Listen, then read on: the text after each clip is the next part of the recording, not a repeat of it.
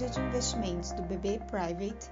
Eu sou Júlia Baulé e este é o seu BB Private Cast, que leva vocês as principais notícias do dia para o mercado financeiro. Terça-feira, 26 de maio de 2020. Depois do feriado, os futuros de Nova York operam em alta firme, com a reabertura das economias e a esperança em testes de uma possível vacina. Mais uma empresa americana, a Novavax, anunciou que passa a fase de testes em humanos e é uma das 10 empresas nesse estágio no mundo. As bolsas na Europa também registram altas e o Brasil deve ser impulsionado pelo movimento no exterior.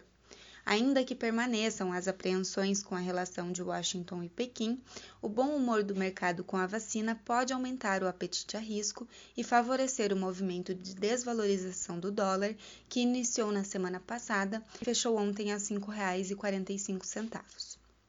Na agenda local, teremos dados de inflação, o IPCA 15 de maio, que deve aumentar a variação negativa já registrada em abril o aprofundamento da deflação, além de aliviar os juros curtos, reforça a expectativa de corte da Selic em junho.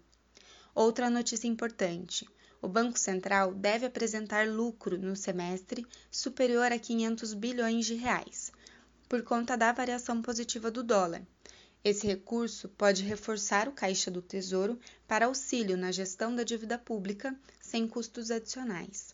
Tal assunto pode vir a ser tratado em videoconferência hoje pelo ministro da Economia e o presidente do Banco Central. Vamos acompanhar. Obrigada, até a próxima!